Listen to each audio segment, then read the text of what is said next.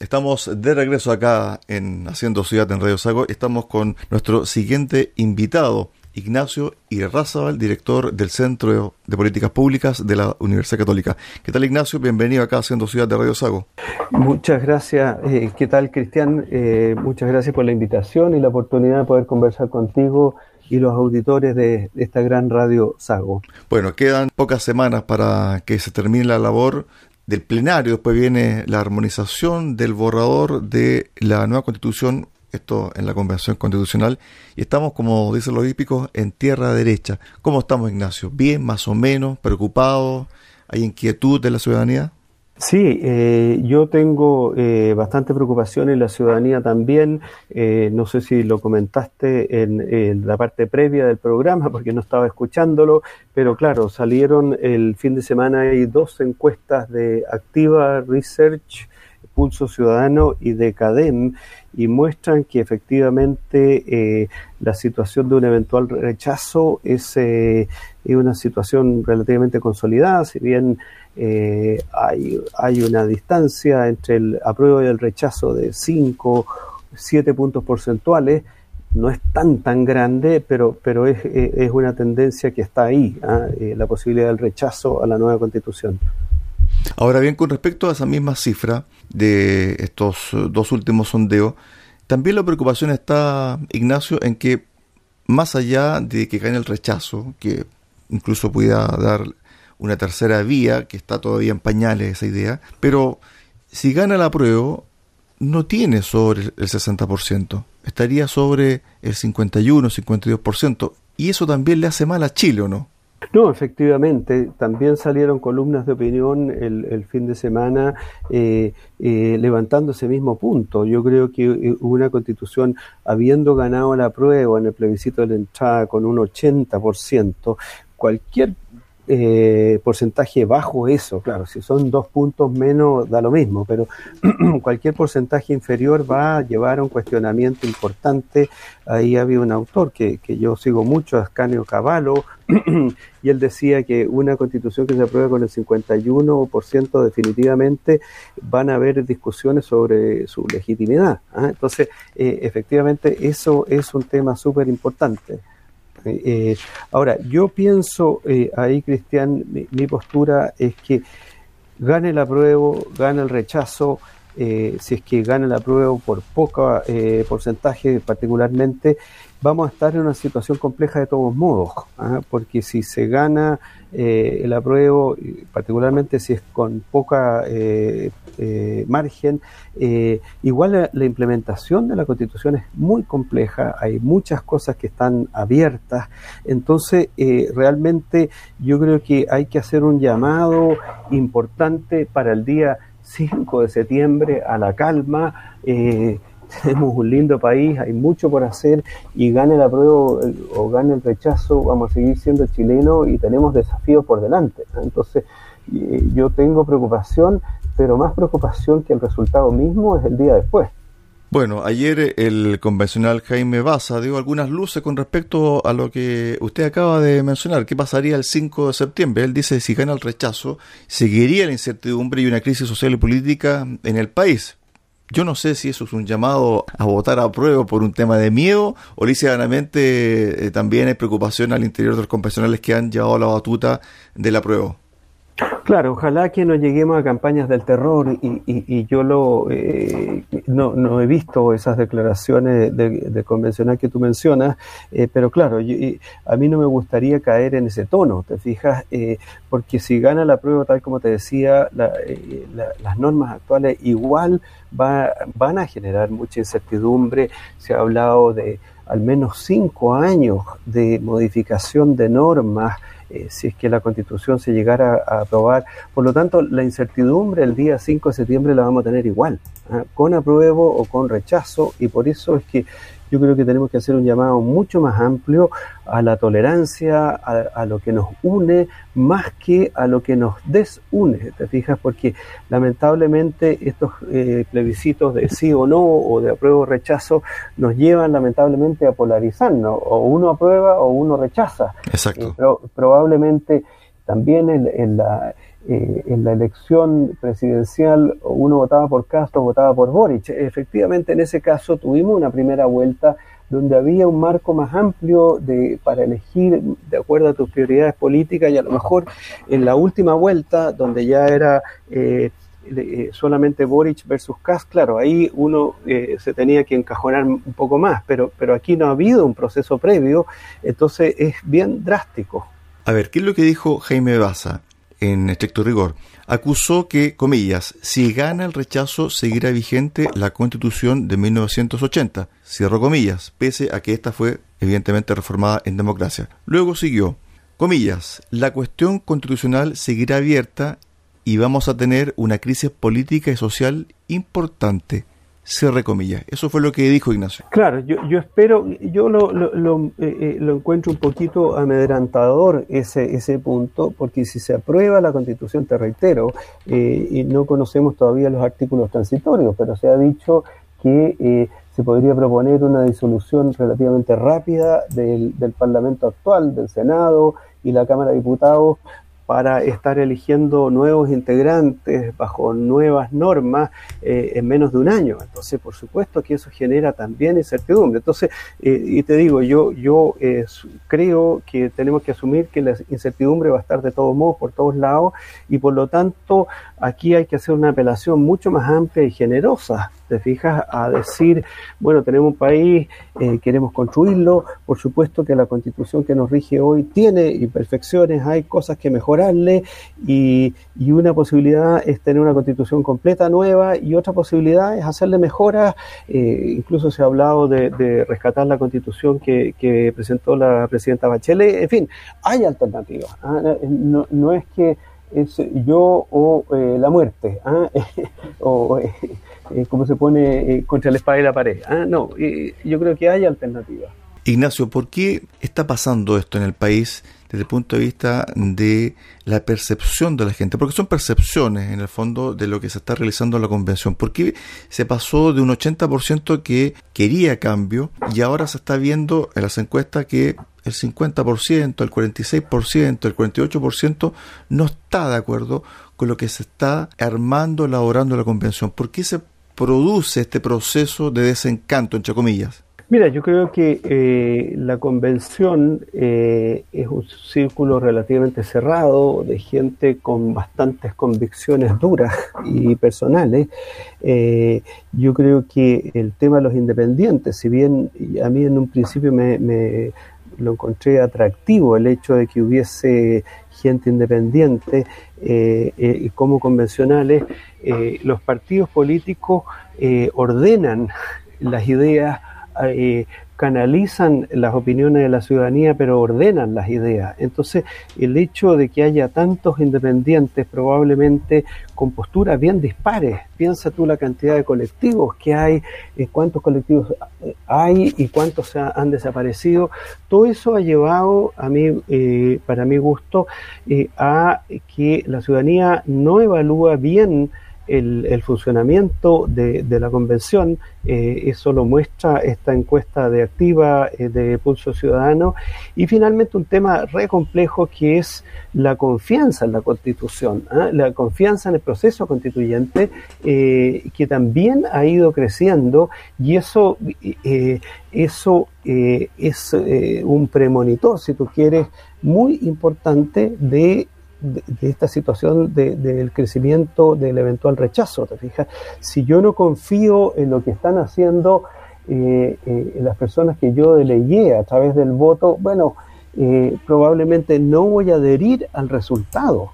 ¿ah? Entonces, eso es súper complicado. Hay que reconocer que, que igual la confianza, según esta, esta encuesta activa Pulso Ciudadano, habla de que hay un 25% de la ciudadanía que tiene mucha confianza todavía en la convención, eh, que, si bien es bajo, es más alto que lo que tiene, lo que ha tenido tradicionalmente el, gobierno, el parlamento y muchas instituciones de la República. O sea, todavía tiene en términos relativos una, una confianza más alta.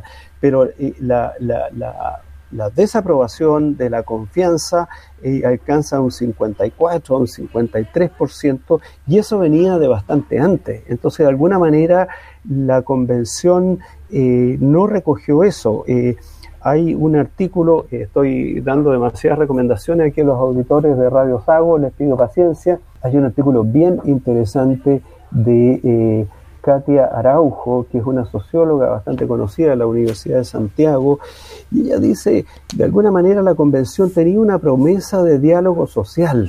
¿ah? Eh, no nos olvidemos cómo llegamos a este episodio. Llegamos por un estallido social, una situación de un conflicto muy, muy fuerte, una tensión gigante, y de ahí pasamos al 15 de noviembre, que hubo un acuerdo, eh, algunos dudaron, eh, rechazaron que el presidente Boric eh, firmara ese acuerdo, etcétera, etcétera. Entonces, más que la redacción de la constitución y qué normas en específico, y lo que dice Katia y que yo lo suscribo plenamente, lo que la ciudadanía esperaba de esta convención y de esta nueva constitución es un espacio de encuentro. Y eso no lo hemos visto, hemos visto más una pelea por las identidades, yo soy vegano, yo soy feminista, yo soy indígena, eh, quiero que me reconozcan a mí, mis derechos y respétenme a mí, lo que puede ser legítimo, pero igual todos pertenecemos a una nación.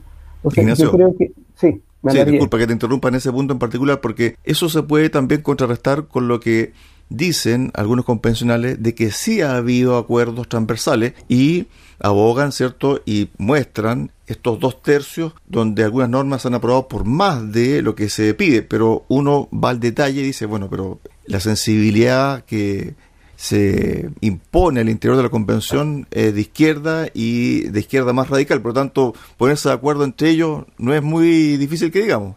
Claro, y también está la política, Cristian, ¿ah? que, que, como te decía, eh, no tiene nada de malo que exista eh, política.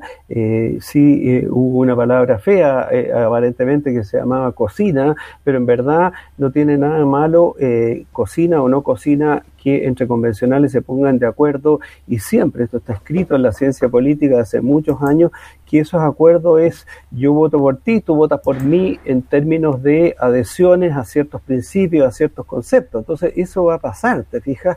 Pero otra cosa es cómo lo vemos nosotros como ciudadanos y, probablemente eh, muchos de esos acuerdos que son por... Eh, por avenimientos eh, eh, en términos de, ventajas, de, querer eh, que se apruebe algo que, a mí me preocupa más que a ti, etcétera, etcétera, la, ciudadanía no los ve tan positivamente, lo que muchas veces se hablaba de la cocina.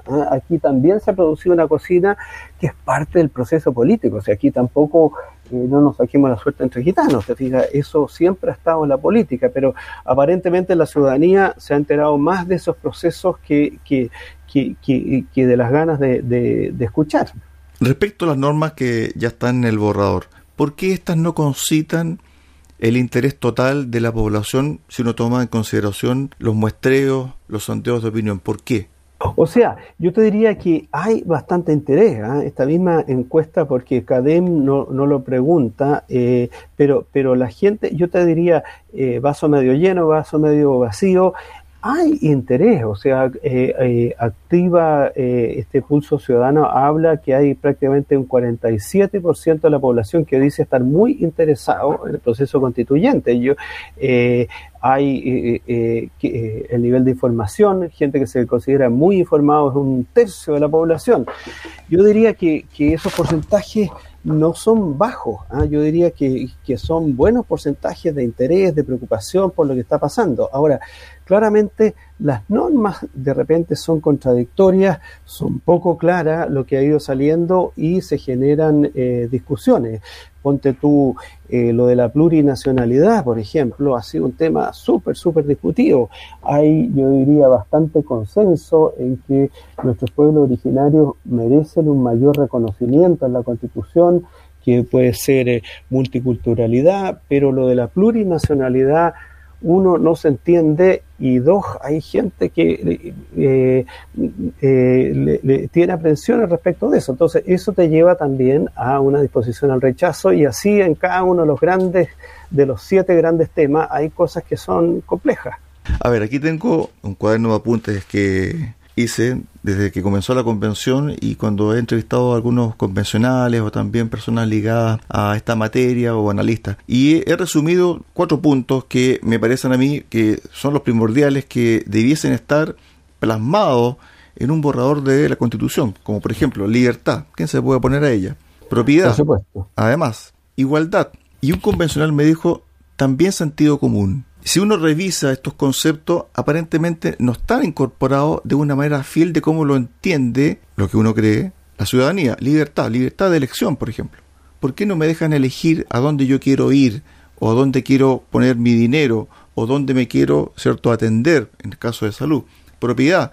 ¿Por qué no resguardar bien mi propiedad? Porque en el caso de la propiedad, por ejemplo, de un terreno agrícola, podría estar supeditada después a un consejo indigenista diciendo, ¿sabe qué? Ese terreno era central, por lo tanto necesitamos recuperar ese terreno.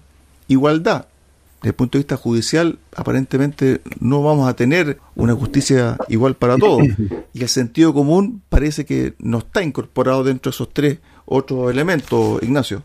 Claro, eh, o sea, yo creo que hay un... Eh, eh, yo no soy abogado, pero claro, la constitución actual, si uno la lee de buenas a primeras, tampoco eh, digamos que es un, libro de cuentos infantiles que uno lo entiende todo perfectamente. ¿ah? Eh, eh, eso es así, pero yo creo que aquí ha faltado un poquito de sentido común y hay cosas que definitivamente son contradictorias, contraproducentes. ¿te fijas? Yo me he metido mucho en, el tema formas de Estado, que tiene que ver con la descentralización y el desarrollo regional. Ahí el, otro día discutiendo con un con una abogado que se dedica a estos temas con, con mayor conocimiento que yo me decía, eh, uno de los problemas que hay aquí es que hay muchos principios que por definición algunos de ellos son contradictorios, pero hay pocas reglas operativas. Entonces ahí hay un tema no menor, te fijas, porque eh, en el ejemplo que tú decías, o sea, ¿Quién va a estar en contra de lograr mayor equidad? Nadie. Eh, ¿Quién va a estar en contra de que haya mayor desarrollo? Tampoco. Pero de repente van a haber situaciones. ¿Quién va a estar en contra de la sostenibilidad ambiental? Yo creo que, que nadie. Pero, pero cómo se operacionalizan esos principios no queda claro. Entonces van a venir después la discusión en las leyes y eventualmente en una en una judicialización de la Constitución que va a ser muy compleja su implementación. Respecto al tema de las regiones, se postula de que la eliminación del Senado tiene que ver con una suerte de que ha sido un obstáculo para grandes demandas sociales. Y por otro lado también se dice que es una moneda de cambio para darle mayor fortaleza a las regiones.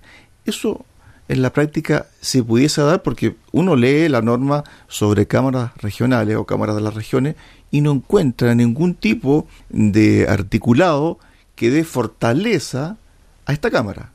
Claro, o sea, eh, efectivamente la base de representación política en la Cámara de las Regiones es interesante porque cada región pesaría por igual, ¿no es cierto? En la, en la Cámara Baja eh, o la ex Cámara de Diputados, efectivamente ahí tiene una base poblacional, entonces regiones como la metropolitana va a tener una, una alta representación porque el cuarenta y tanto por ciento de la población de Chile está en la región metropolitana. Entonces, la Cámara de las Regiones compensa eso porque habrían al menos tres parlamentarios por región y cada región Aysén, que es eh, que tiene 100.000, 150.000 habitantes, que es casi una comuna de, de, Santiago, pesaría igual que Santiago. Entonces, eso está bien, pero efectivamente, tal como tú dices, las potestades, las competencias que se le otorgan a esa Cámara Regional son bastante, bastante acotadas. Entonces, claro, eh, en términos de representación política, las regiones van a estar mejor representadas que en la otra Cámara, pero en términos de la capacidad decisoria están bastante limitadas.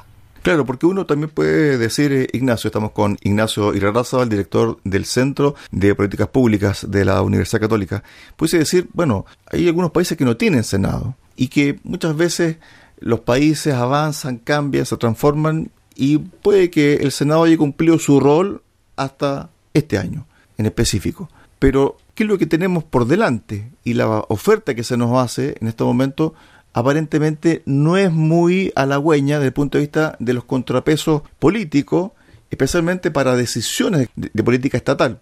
Le hace, por ejemplo, una ley eh, de, de impuestos, por ejemplo, que se podría votar bajo esta norma o bajo este cuadro solamente con mayoría simple en la Cámara de Diputados, que sería la única Cámara finalmente, Ignacio. No, efectivamente, eh, eh, o sea, yo no estoy, primero, eh, no, no estoy de acuerdo con el concepto de que, de, que el, Senado haya sido un entrabador de las leyes. ¿ah?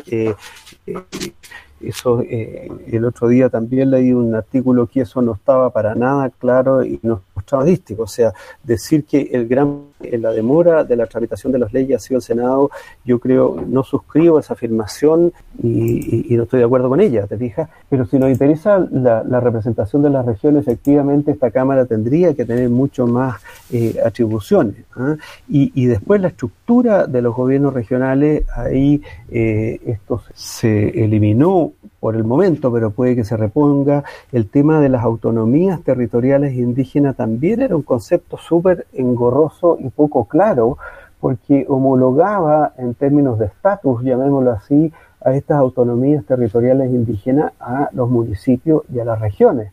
¿ah? Entonces, los municipios y regiones tienen eh, sus directivos superiores, son elegidos por voto popular, son una extensión del Estado, están regidos por todas las normas de la Contraloría, de transparencia, de fiscalización, etcétera, pero estas autonomías territoriales indígenas, en verdad lo que estaba escrito ahí no se sabía, no se entendía bien si es que era una organización de la sociedad civil, como pueden ser hoy día las comunidades indígenas de la CONADI, o si era definitivamente una otra subdivisión más de, eh, de la división política administrativa. Entonces, hay hartas cosas complejas, que, sobre todo en el tema regional, que hay que mejorar. Para el cierre, Ignacio, la clase política, especialmente tradicional, de partidos tradicionales, con mucha historia en el país, tuvieron un momento muy opaco y tampoco asumieron un rol protagónico para el estallido social. Se dejaron avasallar por esta oleada de críticas, ¿cierto? Y que en definitiva nos llevó a esta convención. Ahora bien han salido algunos políticos de peso, incluso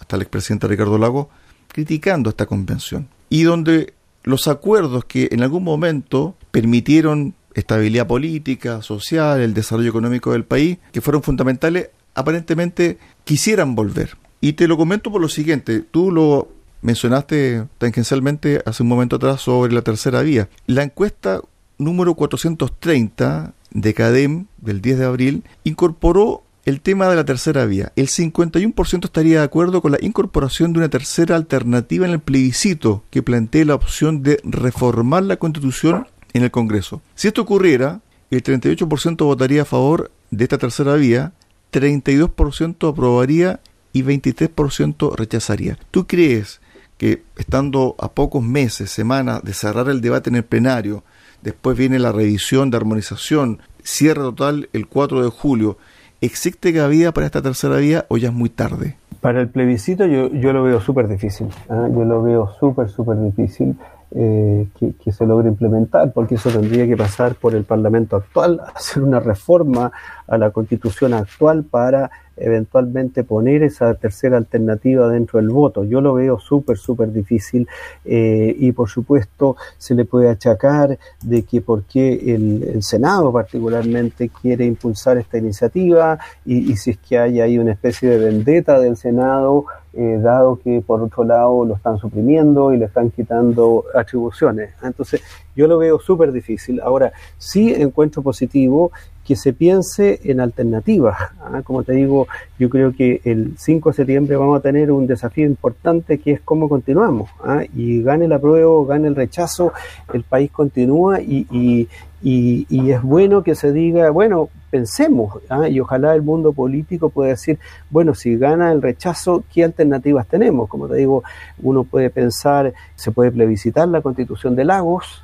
¿no es cierto?, que es la constitución actual, que ya no es la de Pinochet, se puede plebiscitar la constitución de Lago, esa es una posibilidad, se puede plebiscitar la constitución de Bachelet, eh, se puede llamar a un nuevo proceso constituyente con otros actores, en fin, hay alternativas, eh, pero yo creo que eh, decir que esto es vida o muerte, yo creo que lo ideal es no encajonarse en ese esquema tan, tan polar. Es decir, lo más probable es que esta idea tome más fuerza cuando esté el borrador final.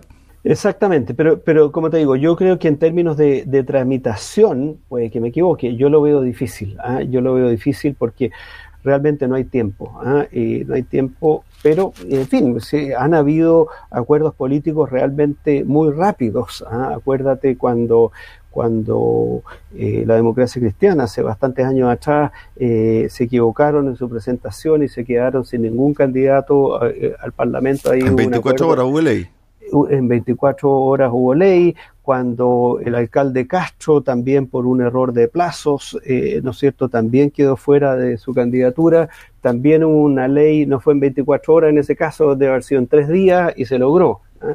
Yo igual lo veo más complejo esto, ¿ah? eh, pero en fin, pero como te digo, lo sustantivo, lo de fondo es que nos preparemos para el 5 de septiembre para tratar de encontrarnos y es un poco la apelación que hace esta, esta autora, Katia, eh, eh, eh Katia Araujo, que es de pucha, hagamos el proceso de diálogo y encontrémonos, porque yo te digo que, hay muchas más cosas que nos unen que, que las que nos desunen como país. Estuvimos con Ignacio Irarraza, el director del Centro de Políticas Públicas de la Universidad Católica, conversando acá en Haciendo Ciudad, en Radio Sago. Gracias Ignacio, que tengas una excelente semana. Un abrazo a ti y, y a todos los auditores y auditoras de la radio. Gracias. Un abrazo. Buenas tardes. Chao, chao.